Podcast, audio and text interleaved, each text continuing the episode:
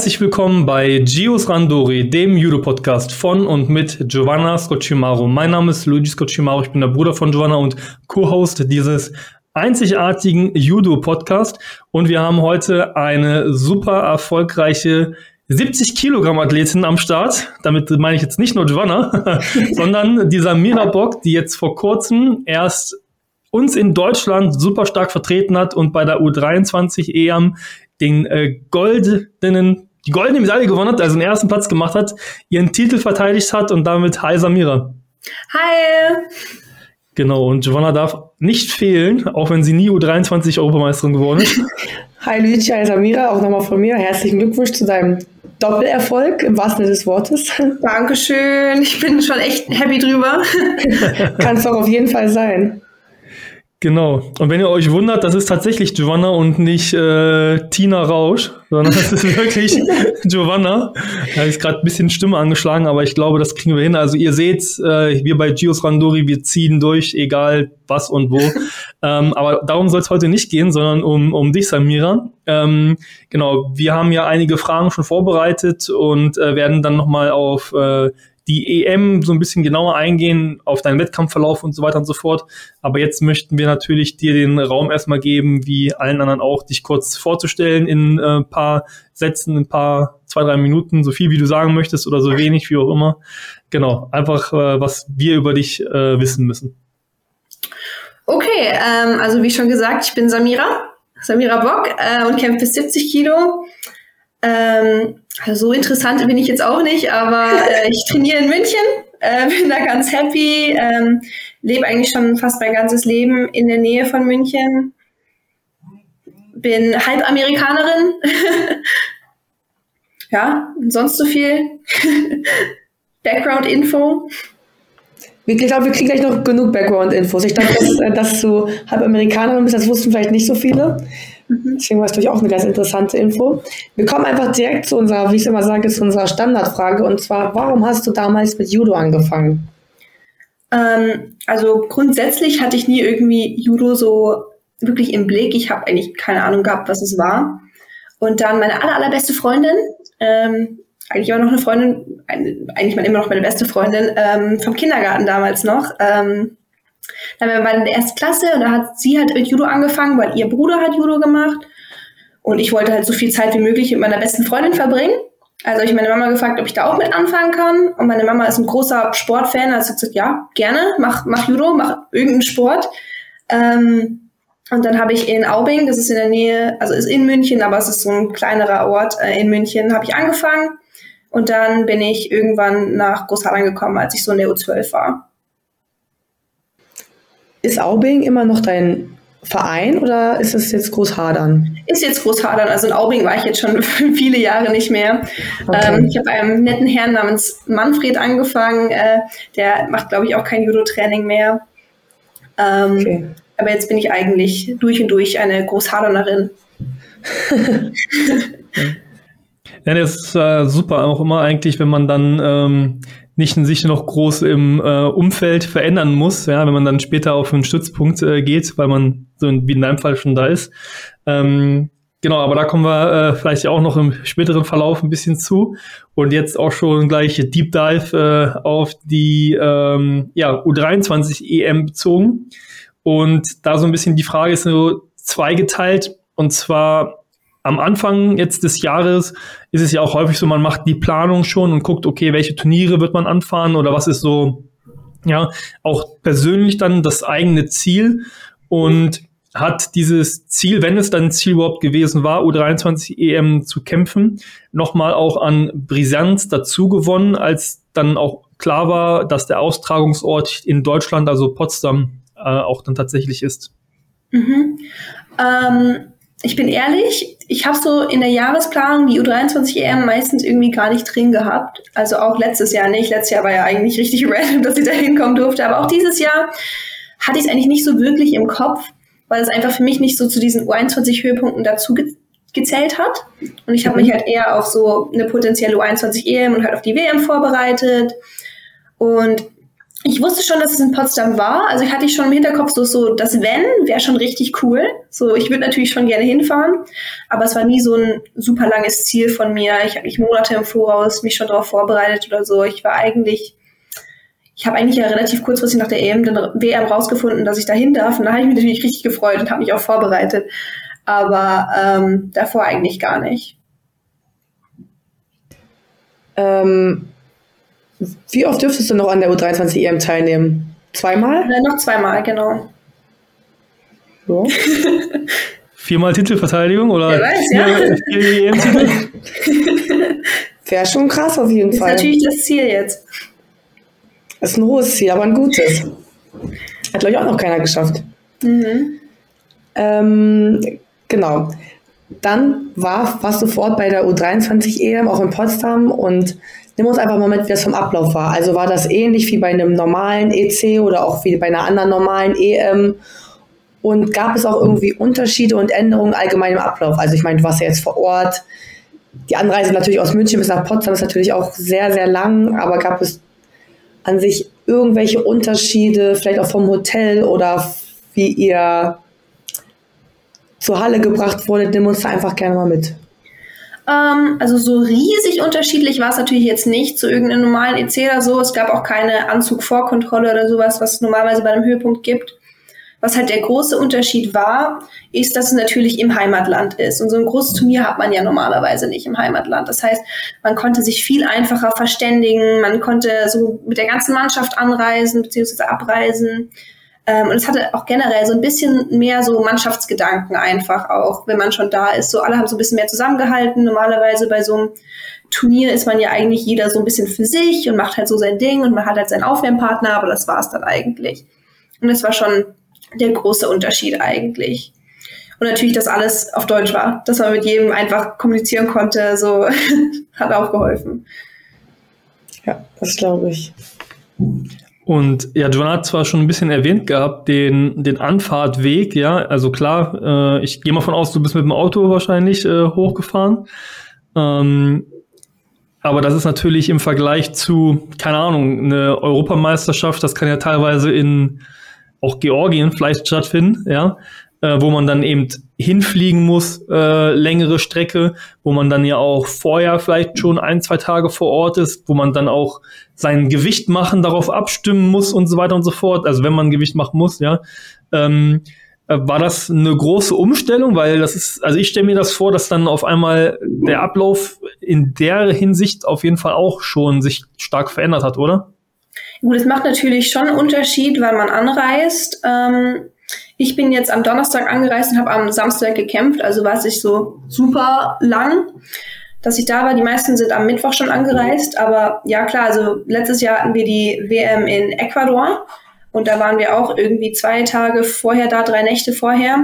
Und es ist schon anders, wenn man da so auf sein Gewicht aufpassen muss. Man muss alles an alles denken, alles mitnehmen. Man muss sicher gehen, dass man wirklich alles dabei hat, weil man kann halt nicht einfach irgendwen fragen, ähm, dass er einem was vorbeibringt. So. Ja. Ähm, also es war schon ein bisschen einfach chilliger, will ich sagen, dass es halt in Deutschland war. Und man wusste halt auch, dass, okay, wenn ich irgendwas vergessen habe, wenn mir irgendwas fehlt, ich kann einfach fragen, weil die kennen mich alle. So, wenn ich irgendwie eine Sauna brauche oder so, kann ich einfach nachfragen. Also deswegen ging es schon ganz gut klar. Ich glaube, das sind auch so Kleinigkeiten, wie du sagst, so, wenn man nach Ecuador oder so fliegt, man muss daran alles denken. Habe ich das Getränk mit, was ich nach der Waage trinken möchte, die Snacks, die ich brauche? Und wenn du das hier vergisst, so, ah, komm, ich gehe schnell noch in den Supermarkt, ich hole mir das, ich weiß, wo ich das finden kann, kann ich noch ein paar Supermärkte abklappen. relativ einfache Nummer, ne? Und mhm. Ausland ist halt so, finde ich das noch? Ist da Doping drin? Ist ein bisschen komplizierter alles. Ja. Weil man weiß halt auch nicht, ob die alles haben, was man braucht und so. Man, genau, man genau. weiß meistens erst, wenn man anreist, wie das Hotel überhaupt so ist, ob es da einen Fitnessraum gibt oder so. Ja, das stimmt. Also ist schon, äh, schon spannend, ne? Also vor allem, ich, keine Ahnung, ne? Also wie du jetzt schon sagst, ne, und dann nach, äh, nach Ecuador, dann wahrscheinlich noch mit, mit Jetlag teilweise so ein bisschen, mit Zeitverschiebung und dann ja.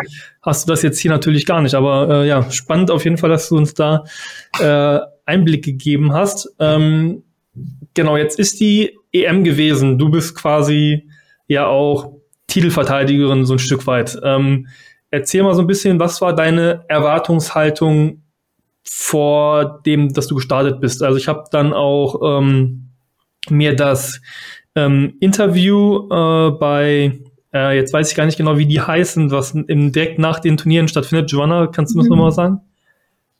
Äh, meinst du eurotv.com? Oder das ja, genau. Interview. Ah, genau, Golden Score. Score. Ah. Genau, beim Golden Score Interview hast du dann auch erwähnt gehabt, dass ähm, ja, du dich vorher so ein bisschen, ich sag mal, verletzt hattest oder du warst angeschlagen, mhm. musstest dann auch mit Tape kämpfen, was für dich auch so ein bisschen ungewöhnlich war. Hat das irgendwas an deiner Erwartungshaltung, die du für dich selbst gesetzt hast, auch verändert? Also nimm uns einfach mal mit, was du äh, ja an, an Ja, Zielen auf alle Fälle würde ich sagen. Also ähm, ich habe ja nach der WM erstmal so anderthalb Wochen einfach Pause gemacht vom Judo. Ich habe natürlich immer noch ein bisschen trainiert, aber ich habe kein Judo gemacht. Und dann habe ich mich halt direkt danach, die Woche, als ich wieder angefangen habe, halt ähm, am Fuß verletzt. Und es war einfach auch eine dumme Situation. Ich bin im Randori einfach an einem anderen Paar quasi hängen geblieben, die halt neben uns hingefallen sind und dann halt umgeknickt. Also eigentlich auch gar nicht wegen irgendeiner Technik oder so. So einfach blöde Situation. Und dann hat es natürlich weiterhin mein Training eingeschränkt. Ich konnte die Woche gar kein Judo machen. Ähm, und dann die Woche danach bin ich am Ende der Woche dann zum Arzt gegangen. Ich habe schon so ein bisschen Judo gemacht, aber natürlich nicht so wirklich Randori. Und der meinte halt, ja, hm, ist ein Knochenmarksödem und das Band ist angerissen. Und der erste Arzt, bei dem ich war, der hat gesagt, ich soll gar nicht kämpfen. Der hat mir davon abgeraten. Dann war ich bei einem anderen Arzt noch, der ist eher der Sportarzt und der hat gesagt, ja, okay, schlimmer kann es eigentlich nicht werden, mit Tape sollte es schon gehen. Ähm, so, es wird halt vielleicht einfach den Heilungsprozess ein bisschen rauszögern. Also ich konnte mich halt einfach grundsätzlich nicht so gut vorbereiten auf dieses Turnier, wie ich es gerne hätte. Also ich konnte einfach nicht so viel trainieren. Und das war schon schwierig dann, als ich angekommen bin und wusste, okay, ich bin hier nicht in meiner Topform, aber ich bin trotzdem Titelverteidigerin und ich will natürlich fast genauso oder genauso gut wie letztes Jahr hier äh, kämpfen und meinen mein Titel verteidigen. Und es hat natürlich ein bisschen meine Erwartungshaltung geändert, weil ich fand dann schon so, okay, hm, wird es wirklich dieses Jahr genauso laufen? Letztes Jahr hatte ich auch ein bisschen Glück so. Ähm, und dann war ich natürlich nervös, weil ich wusste, okay, es wird schon was von mir erwartet, weil ich habe ja schon mal eine Goldmedaille gemacht. Aber so im Hinterkopf hatte ich halt immer dieses, mm, ich konnte jetzt nicht so gut trainieren. Ne? Das heißt, also ich selber habe vielleicht nicht unbedingt erwartet, dass es genauso gut läuft, aber ich war genauso nervös. Also hat eigentlich keinen Unterschied gemacht. Ich glaube, das ist aber normal mit der Nervosität. Ja. Also auch vor allem, weil man verletzungsbedingt da ist. Dann bist du Titelverteidigerin und dann noch in Potsdam. Also es sind ja viele Faktoren, die da irgendwie aufeinander einspielen. Und wie wolltest du dann mit diesen ganzen Hintergedanken taktisch in das Turnier reingehen? Hast du dir da irgendwelche Gedanken gemacht oder dachtest du dir einfach, egal, Augen zu durch, Tunnelblick? Ähm, ja gut, ich ähm, habe hier das erste Mal den Abend davor schon mein Los angeschaut. Normalerweise schaue ich es mir erst am Wettkampftag an. Ähm, und ich habe mir wirklich, normalerweise mache ich das halt, damit ich mir nicht zu viele Gedanken mache. Ich dachte mir so, okay, dann probieren wir das hier mal aus. Und dann habe ich einfach mein Los angeschaut und ich habe einfach versucht, okay, ich akzeptiere das jetzt, egal was jetzt kommt. Und ich habe mir versucht, auch am Wettkampftag selber nicht so viele Gedanken zu machen, einfach locker reinzugehen, bisschen Spaß zu haben. Ob das dann so gut funktioniert hat, weiß ich nicht, aber das war so ein bisschen mein Ziel. Also von den Punkten her, wie du gewonnen hast, würde ich schon sagen, dass es ganz gut funktioniert hat. Ja, ich glaube, gesehen, mein erster Kampf war noch so ein bisschen so steif und habrig, aber dann wurde es irgendwann besser, als ich dann ein bisschen mein Groove wieder gefunden habe. Aber der erste Kampf ist immer der schwierigste. Der ist immer scheiße. Ja. Äh, nicht scheiße, sondern nicht gut. Einfach nicht so rund. Genau. Samira hat die bessere Wortwahl getroffen. Ja, aber da sind wir tatsächlich auch schon ja, bei, deinem, bei deinem ersten Kampf. Also hast jetzt schon äh, ein bisschen auch vorweggenommen. Du hast dann ähm, gegen Jovana Zakarevic, Kakarevic, wie auch immer es ausgesprochen wird, ähm, da hast du den Kampf auf jeden Fall mit äh, Vasari gewonnen, durch, also mhm. Haragoshi. Ähm, also wie du sagst, alle anderen Kämpfe danach gingen ein bisschen, ich sag mal, äh, flotter von der Hand teilweise. ähm, ja, ähm, war da vielleicht auch die Anspannung einfach dann noch mal ein bisschen größer bei dieser Heim-WM, äh, Heim-EM, halt dann noch als Titelverteidigerin, ähm, weil als ich dann die Kämpfe gesehen habe, war das eben so bei den ähm, ja, bei den weiteren zwei Kämpfen, also bis dann eben im Finale, war eben so warst du komplett, ähm, also wie heißt das, also ohne äh, resolutionslos. Ja, du bist da reingegangen und hast keinen keinen Zweifel aufkommen lassen und im ersten Kampf war es noch so ein bisschen, wie du gerade gesagt hast, so ein bisschen äh, ja, äh, schwammig, sage ich mal. Mhm. Ähm, ja, nimm uns da einfach äh, mit, auch vor allem, was dann passiert, wenn man schon eine Minute kämpft und sich denkt, ey, jetzt äh, läuft's hier nicht so rund und vielleicht so eine Gedanken auf einmal im Kopf aufkommen. Mhm. Ja gut, ich habe vor allem gemerkt, dass ich dann ähm, ganz am Anfang schon, dass, oh, ich bin im Griff ganz schön langsam heute. So, ich habe das direkt gemerkt, so, oh je, die ist ein bisschen schneller so, ich kann nicht immer meinen Griff setzen, wie ich will. Und dann ist der Kampf so ein bisschen vor sich rumgeplänkelt. Und also ich habe schon gespürt, okay, das ist nicht ganz so rund. Und ich hatte schon so ein bisschen im Hinterkopf, okay, es kann sein, dass der Kampf lange geht. Also ich fand jetzt ihre Ansätze nicht super gefährlich. Also ich hatte jetzt nicht wirklich Angst, dass ich falle, außer sie erwischt mich wirklich in einem schlechten Moment, wo ich einfach nicht aufpasse oder so. Ähm, aber ich war auch nicht so super von mir selbst überzeugt am Anfang. Ähm, einfach weil es sich nicht ganz so rund und gut angefühlt hat, wie ich es erwartet hatte. Ähm, und ja, gut, irgendwann kam halt dann der Vasari. Und das war so ein bisschen eine Erleichterung. ist ja klar, aber es ist dann immer noch äh, eine gewisse Drucksituation, weil man halt äh, das Vasari halten muss.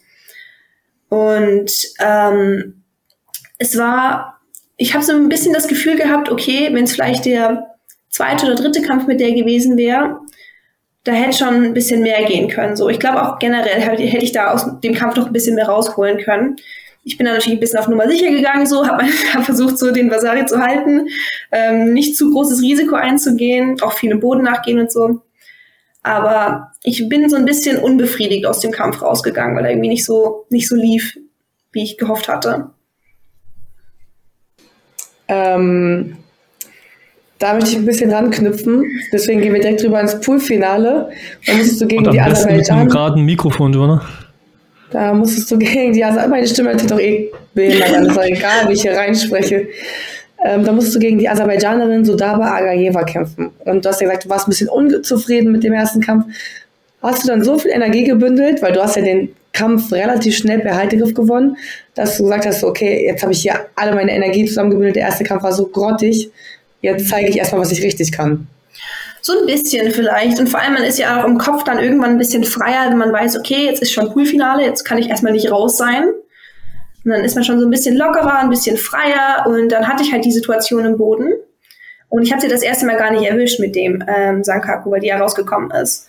Ja. Und ähm, ich, ich schieb's aufs, aufs Tape, ähm, weil ich nicht ganz so eng äh, meinen Fuß einknüpfen könnte, wie ich es normalerweise mache. Ich habe das dann sogar in dem Moment gemerkt, so, ah, ich kann nicht ganz so zumachen, wie ich es normalerweise mache. Vielleicht lag es auch einfach an mir. Ähm, ich schieb's aufs Tape. das Tape. Ähm, das Tape. aber äh, sie hat mir dann ja relativ schnell die zweite Chance dann gegeben, dass ich mich einfach draufrollen konnte und sie dann festhalten konnte. Und es war auch so ein bisschen erleichternd, dass ich wusste, okay, ich bin wieder drin, so, Boden geht doch. das ist ja eigentlich voll mein Ding. Ja. Ähm, und ja, ich wollte halt vor allem einfach ein bisschen, bisschen schneller, ein bisschen wacher kämpfen als im ersten Kampf, ein bisschen weniger vorsichtig. Ja, und dann stand das Halbfinale schon da und du hast dir gedacht, äh, wisst ihr was, ich mache ja auch kurz einen Prozess äh, gegen die Portugiesin Thais Pina, äh, wo du auch, ja, nach wenigen Sekunden schon gewonnen hast. Ähm, ja, also wie, wie lief das? Und ich meine, es ist ja auch immer noch ein Halbfinale von einer ähm, Europameisterschaft, ja. Also bist du dann auch so reingegangen und hast gesagt, so jetzt, ich, ähm, ich will die gleich wegmachen. Das quasi war das bei den Kämpfen auch immer so das Ziel, so schnell wie möglich äh, dann auch äh, mit Ipon zu gewinnen? Oder ist es einfach also, so passiert? Eigentlich hatte ich mich schon auch wieder auf einen längeren Kampf eingestellt. Ähm, ich hatte ja schon mal gegen die gekämpft bei der WM im Team. Das heißt, ich wusste, die ist gut. Die hat ja auch die Freddy besiegt gehabt im Poolfinale. Also ich wusste, okay, die ist gut. Ich wusste so ungefähr, was sie macht. Die schmeißt sich viel hin. Ich dachte mir so, okay, vielleicht kriege ich eine Chance im Boden, weil da habe ich sie letztes Mal erwischt. Aber irgendwie kam halt dann der Moment, die Chance und ich habe es halt gleich genutzt, einfach reflexartig. Aber ich bin jetzt nicht mit der Einstellung reingegangen, oh, ich komme jetzt rein und ich baller die direkt hin, weil ich dachte mir, okay, das ist nicht realistisch. Ähm, ich dachte mir eher so, okay, ich gehe jetzt da rein, ich stelle mich auf den Kampf ein, ich schaue, ich fühle mich erstmal so ein bisschen rein. Aber in dem Moment war es halt einfach gut und dann habe ich halt die Chance genutzt. Ja. Erzähl vielleicht mal ähm, noch mal vielleicht für die für die Zuhörer, weil das auch einige immer sehr interessant finden. Also erstmal, welchen Wurf du gemacht hast, ähm, wie du dann selber vielleicht auch gefühlt hast, okay, das ist jetzt genau der, der richtige Moment und ich sag mal, wie du das so ein bisschen ausgearbeitet hast und was so deine, ich sag mal so, wir machen ja immer die gleich oder ähnliche Techniken, ja.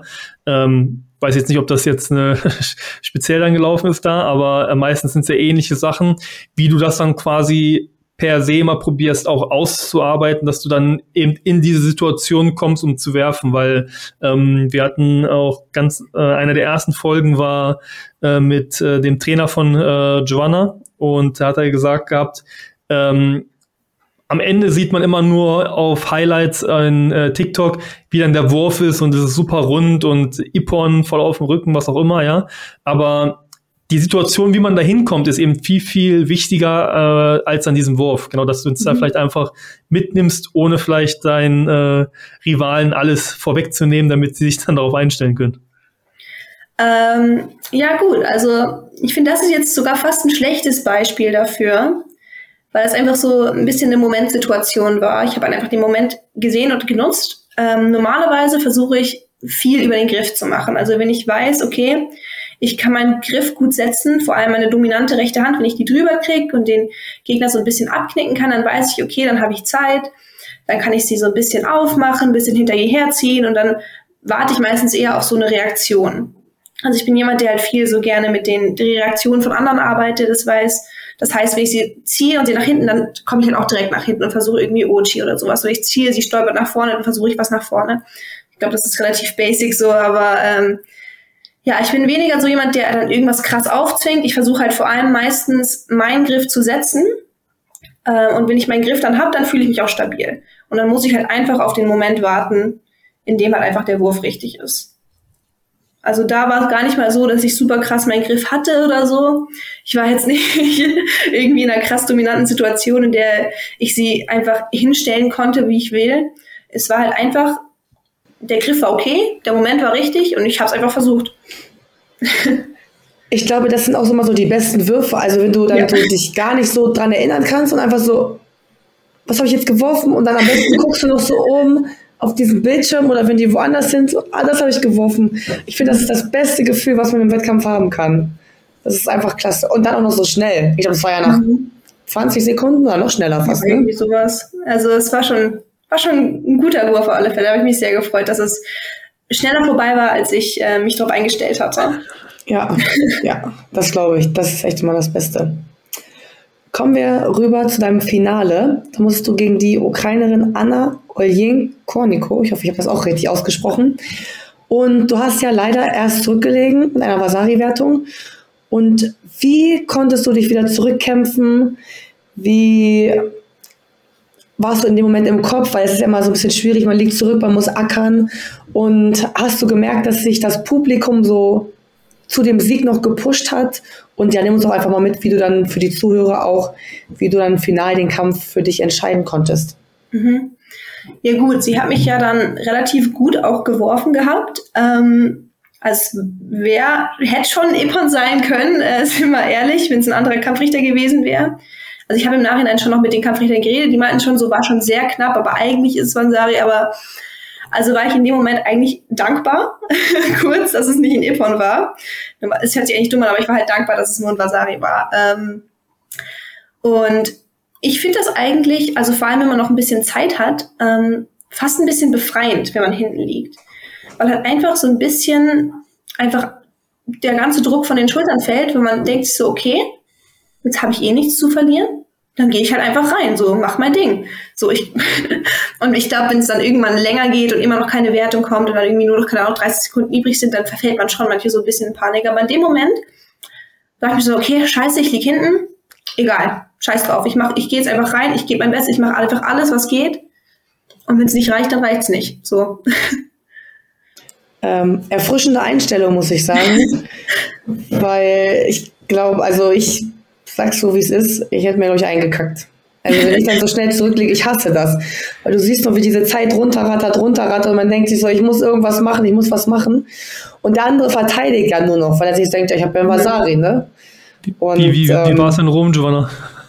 schlimm. ja, das, also da reden wir nicht drüber, weil es geht nicht um mich, sondern um Samira. Aber ähm, wie konntest du dann final den Kampf für dich entscheiden? Ähm, gut, letztendlich, ich habe sie dann ja so geschleudert einmal. Ähm, und ich gebe ehrlich zu, ich hatte das eigentlich nicht als Wurfabsicht im Kopf. Ich wollte eher eine Bodensituation herstellen. Ähm, es war so ein bisschen so schleudern auf der, über die Außenkante so. Ähm, aber sie hatte ja noch ihre Arme oben, also war es eine Wertung. Ich habe es einfach gar nicht gecheckt, dass ich hier am Vasari gekriegt habe. Und dann habe ich auf, auf die Tabelle geschaut, so, oh, Vasari. Und dann war es ein bisschen so, okay, jetzt sind die Karten wieder neu gemischt, jetzt ist wieder so Vasari, Vasari. Und dann das zweite Mal, als ich ja genau dasselbe ist ja eigentlich passiert, genau die gleiche Situation nicht aufgebaut. Und dann habe ich wirklich dran gedacht, okay, wenn ich so jetzt nochmal genau dasselbe mache, könnte es ja nochmal ein Vasari sein, so, warum nicht? Ähm, und es hat halt so funktioniert. Ich glaube, es war auch einfach ein bisschen, hatte ich den Erfahrungsvorteil, weil sie ist ja noch relativ jung gewesen. Ähm, Echt? Wie alt? Ja, ich glaube, die hat sogar, äh, war so vielleicht noch 18 oder so. Also sie war schon. Gottchen. Also sie hat die eh aufgewonnen, haben sie gesagt, deswegen. Süßi. Ja. Also dafür hatte sie schon Mordsgriffkampf für das Alter, muss ich sagen. Ähm, aber nee, ich glaube, ich habe sie einfach so ein bisschen einfach erfahrungsgemäß da geschlagen, weil sie einfach nicht schnell genug war, ihre Ellenbogen runterzubringen und dann halt die Boden, dass, dass es halt Boden ist. Und dann habe ich das halt für mich genutzt und konnte sie halt dann zweimal mit diesem selben bisschen flachen, blöden Schleuder da erwischen. Also ich glaube, wenn es ähm, länger gegangen wäre, Gleichstand, hätte ich vielleicht sie im Boden noch erwischen können. Aber ich glaube, so richtig, so einen wunderschönen Epon im Stand, weiß ich nicht, ob das drin gewesen wäre. Ich sag mal so, am Ende des Tages Sieg ist Sieg. Und Samira hat gerade erklärt, wie einfach Judo ist. Einfach nochmal machen, werfen und man gewinnt. ja, aber manchmal ist es ja wirklich so, ne? Warum, wenn die Technik schon natürlich auch echt, echt dankbar, dass ich dann noch so ein bisschen diese zweite Chance hatte nach dem Basari, dass es eben kein Ippon war. Ja, aber ich glaube, das gehört auch dazu. Also, das ist, wie oft ist das, was heißt wie oft? übertreibe ich ein bisschen, aber ist ja auch schon mal anders ausgegangen. Dann hast du vielleicht einen Ippon geworfen und hast auch einen Vasari gekriegt und hast den Kampf dann vielleicht auch noch. Also es ist, es ist immer, wie es steht, wie es spielt, das ist immer komplett unterschiedlich und manchmal, wenn man dann den Heimvorteil hat, dann wenigstens haben wir es mhm. auch mal ein bisschen Heimvorteil. Ja. Das ist ja dann irgendwie auch schön. Mhm. Und trotzdem, ich würde trotzdem sagen, verdienter Sieg. Ja, also ich bin natürlich echt happy. Ein bisschen Glück war natürlich auch dabei, aber nur die Guten haben Glück. Das Glück ist mit den Tüchtigen, genau.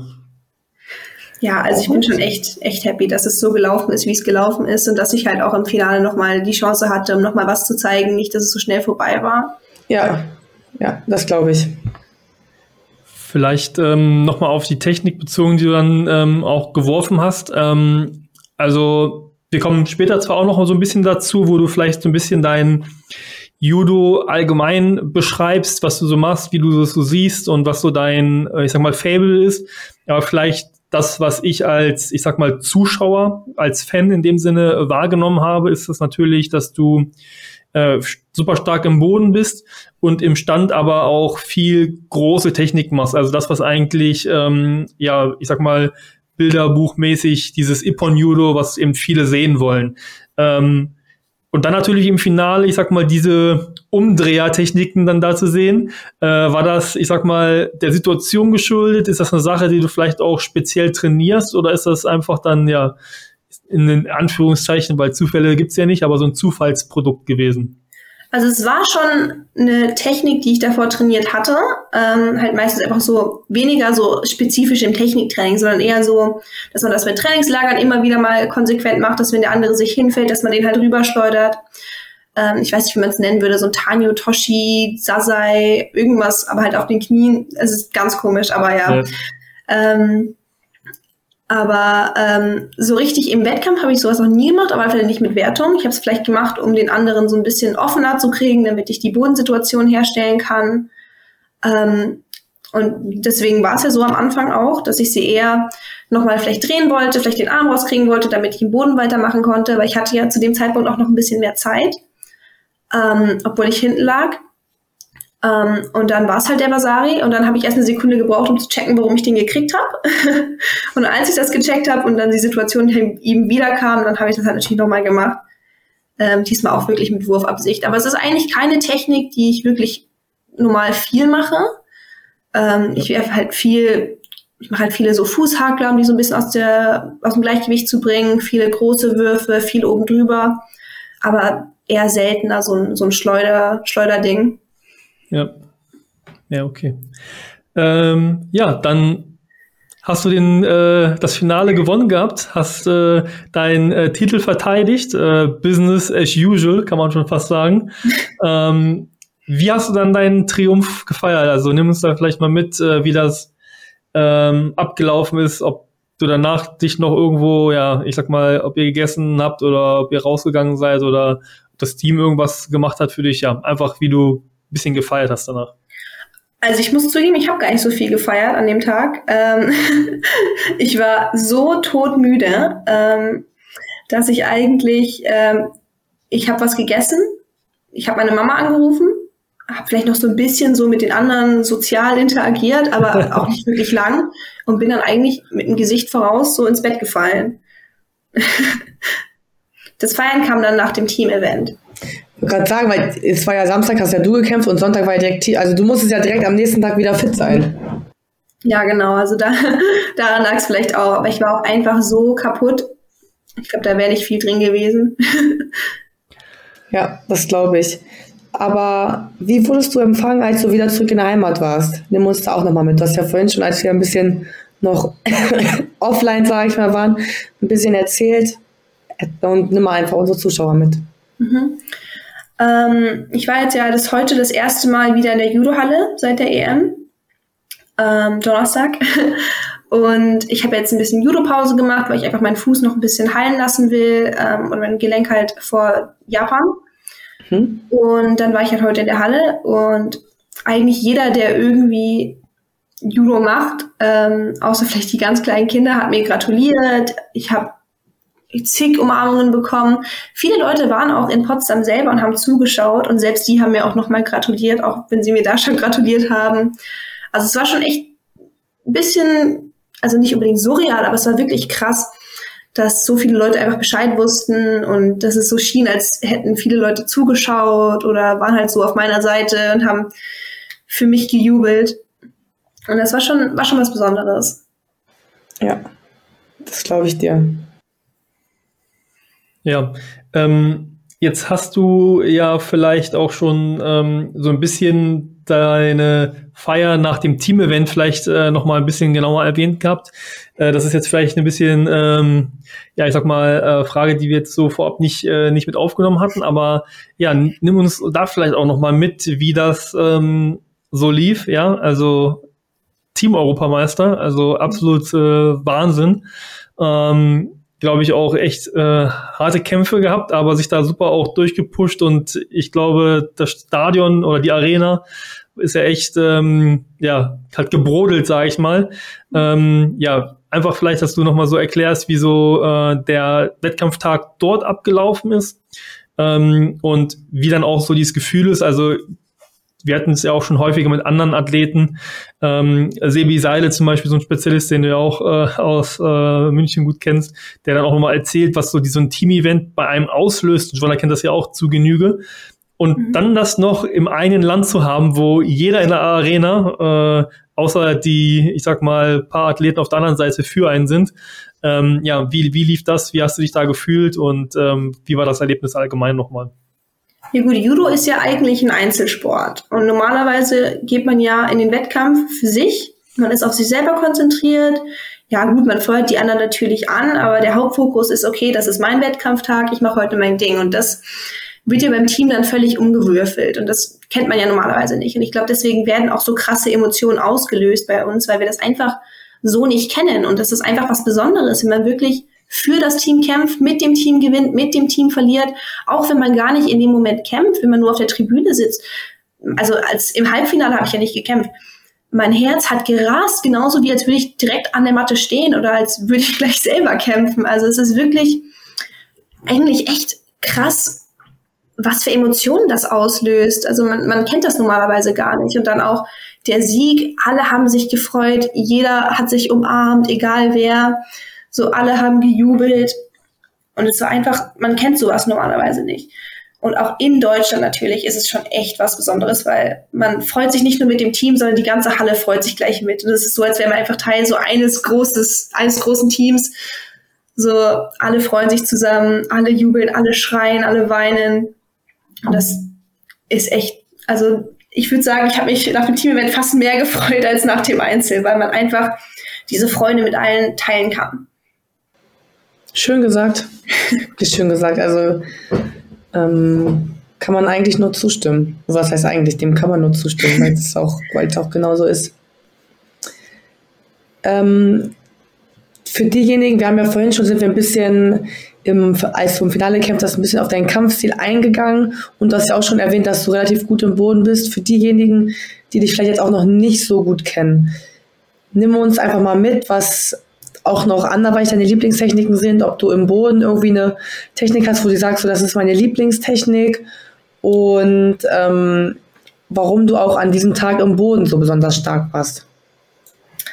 Ähm, also ich würde meinen Kampfstil wahrscheinlich als ein bisschen grob beschreiben. Ich bin jetzt nicht so super filigran, habe irgendwelche super krassen Techniken. Ähm, mein, mein Kampf lebt halt viel von einem guten Griff. Das heißt, wenn ich einen guten Griff habe, kann ich meistens auch we gut werfen. Ähm, ich mache viele Techniken, die so ein bisschen größer sind, nach vorne. Haragoshi, Ogoshi, Koshiguma, sowas.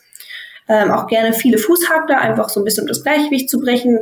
Und natürlich, wie schon gesagt, äh, viel, viel Boden. Ähm, mittlerweile ein bisschen weniger Boden sogar. Ich glaube einfach, weil Leute sich ein bisschen mehr auf meinen Kampfstil einstellen und wissen, okay, der Boden kommt und mir einfach nicht so viele Chancen bieten. Aber ich mache immer noch gerne Boden. Ich würde auch sagen, ich bin ganz gut im Boden. Das Einzige, was mir da fehlt, ist ein guter Bürger. Den habe ich leider nicht.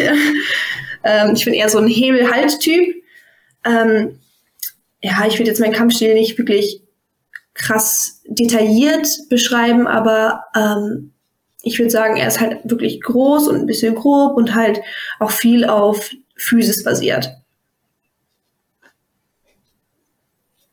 Okay, ähm, also ich sag mal so, für uns, sage ich mal, ähm, ist es äh, ja ein bisschen schwierig nachzuvollziehen, wie man gerne Boden kämpft und wie das eine Stärke sein kann. ähm, ja, erzähl mal da vielleicht, ähm, also trainiert ihr das speziell in, äh, in, ähm, in München oder habt ihr da, ist das einfach sowieso so ein Fable von dir, dass du vielleicht irgendwie noch einen anderen Background hast, wo das reinkommt? Weil, ähm, also ich kann jetzt nur für, für uns berichten, also bei uns im Verein, wir haben, wenn wir mal Bodenrandori gemacht haben, dann war das mal so kurz eins, zwei, vielleicht mal alle paar Wochen und ähm, eigentlich war der, der Schwerpunkt immer auf Stand und viel im Stand gearbeitet. Ähm, ja, wie ist das bei dir und woher kommt, sage ich mal, dieses Fable? Weil, also man muss echt sagen, wenn, ähm, wenn ich jetzt gegen jemanden gekämpft hätte wie dich, dann wäre mir das so auf die Nüsse gegangen, wenn da immer bei in jeder Situation, wenn man auf dem Boden war, bist du je immer nachgegangen. Also es ist ja super konsequent und ähm, ich glaube, damit entnervt man auch so ein bisschen die Leute, weil das ist ja auch so ein bisschen wie du sagst, äh, dass du so ein bisschen grober bist, auch so ein Abnutzungskampf, ja. Man zieht den anderen darunter und dass er überhaupt keinen Bock mehr hat und so. Ähm, ja, aber wie gesagt, jetzt ein bisschen ausgeholt, aber äh, wie ist das äh, dazu gekommen, dass das so ein Fable von dir ist und ja. Ja gut, in unserem Verein, also jetzt im Vergleich zu dem, was du gesagt hast, machen wir mehr Boden auf alle Fälle. Also ja. wir haben eigentlich Mittwoch ist unser Bodentag. Ähm, da machen wir eigentlich fast nur Bodenrandori, kein Standrandori. Also manchmal ändert sich das natürlich schon, aber eigentlich nur Bodenrandori. Und dann ähm, an den Stützpunkttrainingstagen machen wir eigentlich auch immer Boden- und Standrandori. Natürlich auch mehr Stand als Boden an den Tagen, aber wir machen auch meistens irgendeine Art von Boden, auch wenn es nur drei, vier Runden sind. Ähm, aber ich würde sagen, dass ich persönlich eigentlich immer so ein Fan vom Bodenkampf war, auch schon als Kind. Ich habe mich immer aufs Bodenrandori gefreut, so ich habe da immer richtig Bock drauf gehabt. Ich wusste, da bin ich gut. Ähm, und meine Schwester ähm, ist genauso gewesen, meine ältere Schwester, und die hat mir auch viele von ihren so fiesen kleinen Tricks beigebracht, ähm, auf welchen Punkt man gehen muss, um das Bein zu lösen. Oder auch mein, mein allerlieblingshebel, den mache ich ja mit einem geklammerten Bein. Ähm, weil ich lasse das Bein klammern, um die andere umzudrehen. Die hat, hat sie mir auch beigebracht. Ähm, und ich bin eine der wenigen, bei denen der Lorenz sagt, okay, bei ihr ist es okay, wenn sie ihr Bein klammern lässt beim Hebel, weil er weiß, ich krieg's meistens trotzdem hin. das ist alles, weil meine Schwester mir das halt gezeigt hat. Also ich bin schon immer ein großer Fan von Boden gewesen, eigentlich auch immer gut im Boden gewesen. Das kann ich auch bestätigen, aber ich, Boden ist für, also für uns Luigi und für mich ist das Todesfeind. aber, also, aber es ist ja auch wichtig. Also, das ist ja auch, wenn man überlegt, man einfach, wie oft kann man diesen Übergangsstand Boden nutzen und den Kampf einfach damit vorzeitig beenden? Also, du kannst davon vermutlich ein Lied singen. Ja, ich habe wirklich auch viel profitiert am Anfang, dass halt viele einfach nicht wussten, dass ich so gut im Boden bin. Also letztes Jahr habe ich alle außer einen Kampf bei der EMO 23 im Boden gewonnen. Dieses Jahr war es andersrum, aber dieses Jahr war es, glaube ich, auch ein bisschen mehr erwartet, dass ich da halt immer nachgehe. Da ist natürlich direkt die Bank zu, aber hat natürlich auch geholfen. Ja, trotzdem, wichtig ist es schon. ja, ja es, das, das Ding ist ja dabei, also es kommt ja öfters ein Punkt dabei rum, als man denkt. Mhm. Und vor allem auch, wenn man so filigran im Boden ist, man sieht viel mehr Situationen, hat viel besseres Auge dafür. Ich würde zum Beispiel immer nur von vorne gucken, ja, okay, die Bank ist eng genug, ich weiß nicht, was ich machen soll. Du willst vielleicht nochmal Seite gucken, da, da, da. Und für mich wäre halt, mhm. ja, komm, bleib liegen. Lass uns im Stand weitermachen. ja, ich würde, also wenn wir nochmal zurückkommen zu diesem Situationsaufbau, im Stand habe ich das nicht so, aber im Boden habe ich das schon. Also, dass ich wirklich versuche, bestimmte Situationen herzustellen, dass sie sich halt bestimmt irgendwie hindreht oder keine Ahnung was, um dann was anderes zu machen. Das habe ich im Boden eigentlich schon. Und das mache ich auch aktiv und wirklich im Kopf halt auch. Ja. Kannst du da vielleicht, ähm, aber wie gesagt, viele sind daran super interessiert, so diesen, ich sag mal, Technik-Breakdown zu haben. Also du musst jetzt nicht äh, für fünf unterschiedliche Situationen was äh, Beispiel geben, aber vielleicht so das, was am häufigsten bei dir funktioniert. Ähm, also keine Ahnung, wo, in welcher Situation ist dein Partner? Ist der in der Bank? Liegt er auf dem Bauch? Bist du irgendwie schon näher dran oder hast du vielleicht irgendwo schon einen Arm oder sowas? Also dass du vielleicht mal erklärst, wo du startest, was so die Ausgangsposition ist und was dann das ähm, Endprodukt, sage ich mal, oder das die finale Technik ist, mit der du dann mhm. zum äh, Punkterfolg kommst. Ja gut, es kommt natürlich immer darauf an, aus welchem Winkel man startet, beziehungsweise ob man schon den rechten oder den linken Arm hat. Ähm, wenn ich zum Beispiel vom Partner den äh, linken Arm habe, dann gehe ich meistens zum Hebel. Aber wenn ich den rechten Arm habe, dann gehe ich meistens zum Sankaku. Aber es ist auch viel so, dass man halt schaut, je nachdem, wo ist sie zu und dann versucht sie vielleicht auf eine Seite zu ziehen, damit sie ihren Arm so ein bisschen rausmacht und dann rutscht man durch und dann geht man zum Hebel oder man schiebt sie zur anderen Seite, dass sie auf der anderen Seite den Arm aufmacht. Also es ist viel so ein bisschen gucken, wie reagiert sie, was kann ich machen, um irgendwie diese Bank oder diese Bauchlage ein bisschen aufzulockern, einfach ein bisschen aufzubringen. Weil wenn, wenn ein Arm draußen ist und offen ist, dann kann man die andere meistens drehen.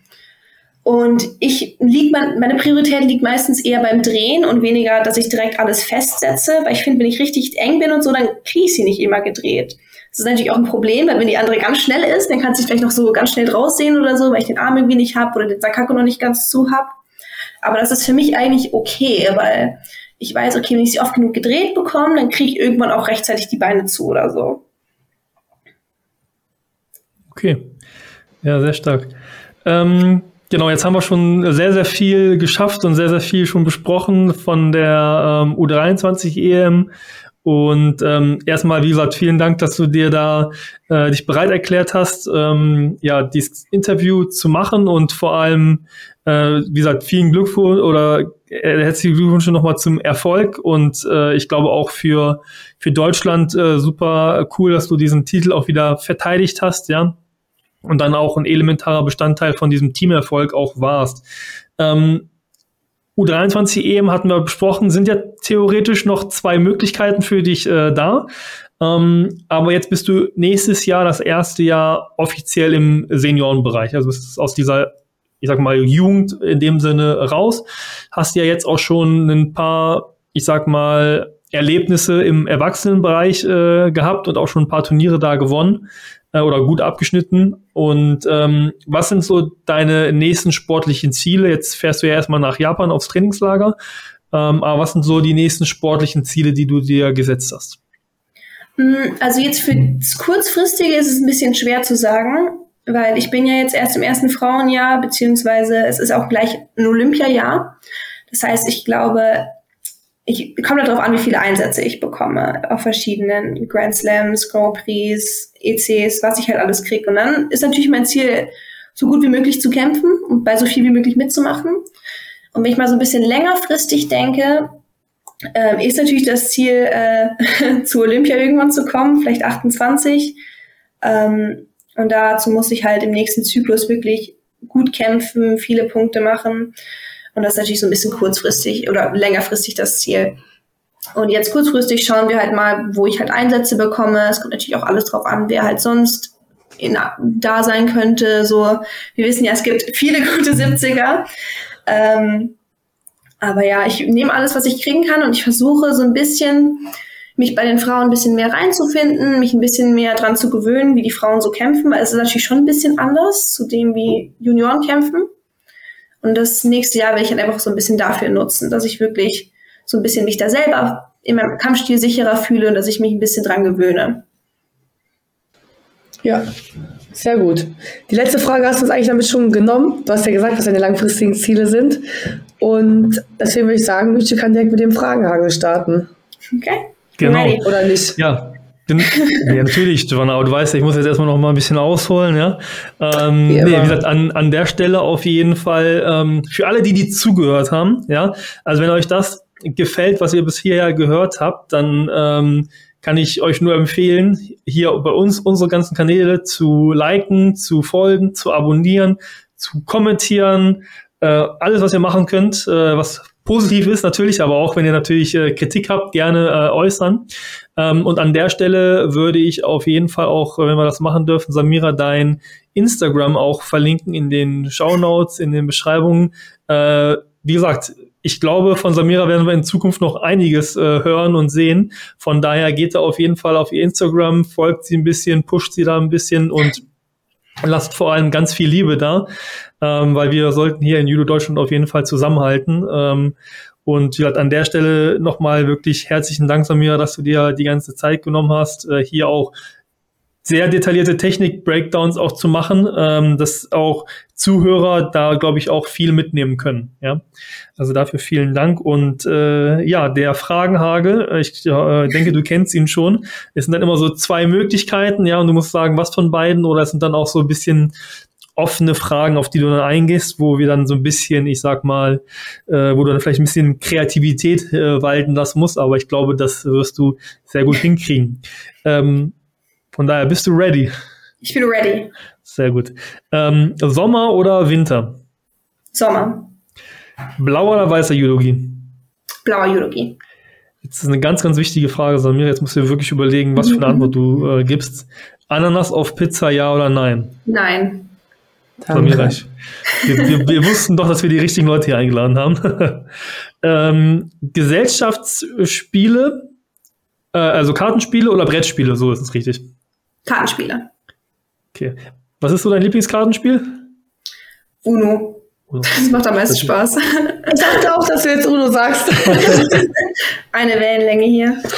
Wirklich. Äh, was ist das Erste, woran du denkst, wenn du aufwachst?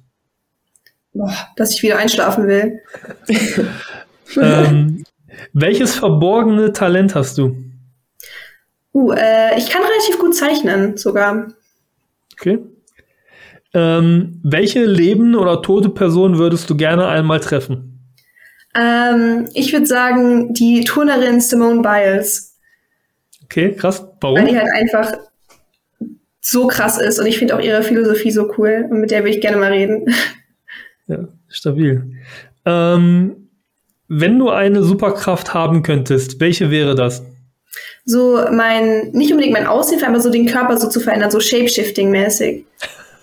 Okay. Shapeshifting? Ja, Was genau. Also halt, äh, ich weiß nicht, ob es so ein deutsches Äquivalent dafür gibt, aber dass man halt, keine Ahnung, dass man halt sein Gesicht verändern kann plötzlich oder dass man, keine Ahnung, dass man sich in einen Stuhl verwandeln kann.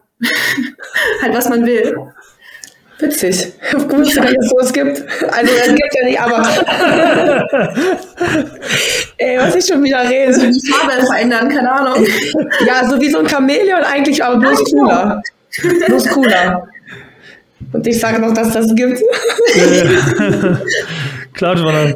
Samira steht manchmal bei dir im Wohnzimmer als Stuhl so. Die Arme. ähm, und zwar nächste Frage, um jetzt zum Fragenhagel zu kommen, und zwar die vorletzte schon. Ähm, Burger oder Weißwurst? Burger. Okay. Welchen Burger? Oh, einfach einen ganz normalen Hamburger, aber so ein bisschen medium rare gekocht und vielleicht noch mit so ein bisschen so Avocado oder Guacamole drauf. Ja, Stimmt. eigentlich gut. So, da, da, da spricht die amerikanische Expertin aus, äh, aus mhm. raus. und äh, last but not least, ich heiße Samira Bock und ich bin. Ich heiße Samira Bock und ich bin richtig froh, dass ich hier bei dem Podcast mitmachen konnte. Sehr das sind wir auch, dass du ja mitgemacht hast heute. Ey, so schnell Fragen hatten wir noch nie. Ja, Samira ist richtig on fire, ey. Die hat richtig, ja. äh, da musst du gar nicht nachgedacht. Klar, ja, also, eine Sache müssen wir jetzt noch sagen. Natürlich ganz, ganz liebe Grüße an Samiras Eltern. Die sind ganz große Fans. Oder Samiras Mutter hört auch immer uns, unseren Podcast und ist begeistert. Und deswegen einmal ganz, ganz liebe Grüße raus. Jetzt haben wir endlich Samira eingeladen. Hatten wirklich eine mega, mega coole Folge mit dir. Und ja, wir hoffen natürlich, dass wir dich auch mal irgendwann so erhaschen können, eine normale Folge mit dir zu drehen. Also gerne auch weiterhin über deine Erfolge. Aber ähm, das war echt ein super, super Einblick heute. Und wie auch du schon gesagt hast, schön, wie du uns mitgenommen hast. Und ähm, natürlich wissen wir schon, von wem wir auf jeden Fall den Daumen hoch kriegen werden für diese Folge.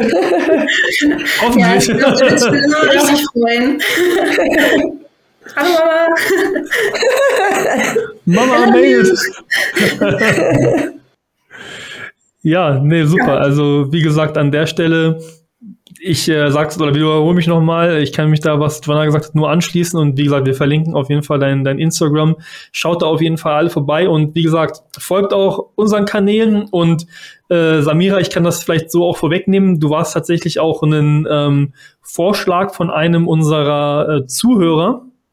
Ähm, und an den Zuhörer, vielen Dank für den Vorschlag, äh, jetzt von mir auch gesprochen und für alle anderen, ihr seht, äh, wir probieren äh, für euch äh, das Bestmögliche hier zu äh, machen mit unseren begrenzten Mitteln, die wir haben, ja. Aber geben uns da auf jeden Fall viel Mühe und von daher schreibt uns gerne, ähm, von wem ihr weiter so Interviews haben wollt, wo wir vielleicht auch nochmal Breakdowns haben wollt, zum Beispiel von Samira, ja, weil ich glaube, da gibt es noch sehr viel mehr von ihr zu erzählen und zu berichten, aber wir wollten es jetzt ähm, short und sweet halten. Und äh, an der Stelle, Samira, äh, wenn du jetzt noch äh, möchtest, kannst du abschließend auch noch ein paar Worte verlieren und dann diese echt schöne und kurzweilige Folge zu beenden. Ja, also ich bin natürlich super happy, dass ich hier mitmachen konnte und die Fragen waren auch echt gut und interessant und einfach zu beantworten. Ähm, Danke, Lucy. äh, wo ich ähm, äh, irgendwie einen Zwiespalt hatte oder so oder keine Ahnung. Ähm, und ja, ich bin, wie gesagt, echt froh, dass ich mitmachen konnte und ich hoffe, es läuft gut mit eurem Podcast. Und ja, ich bin echt froh und ich hoffe, die, die Zukunft ist, ist positiv. Das hoffen wir auch. Sehr schön. Und in dem Sinne, äh, dass die Zukunft positiv wird, ist, glaube ich, das Beste, was man in der aktuellen Zeit auch sagen kann. Und in dem Sinne, allen, die die zuhören, seid weiter fleißig, hört weiter Gios Randori, ja, trainiert weiter Judo und bis zur nächsten Folge. Bis dann, ciao.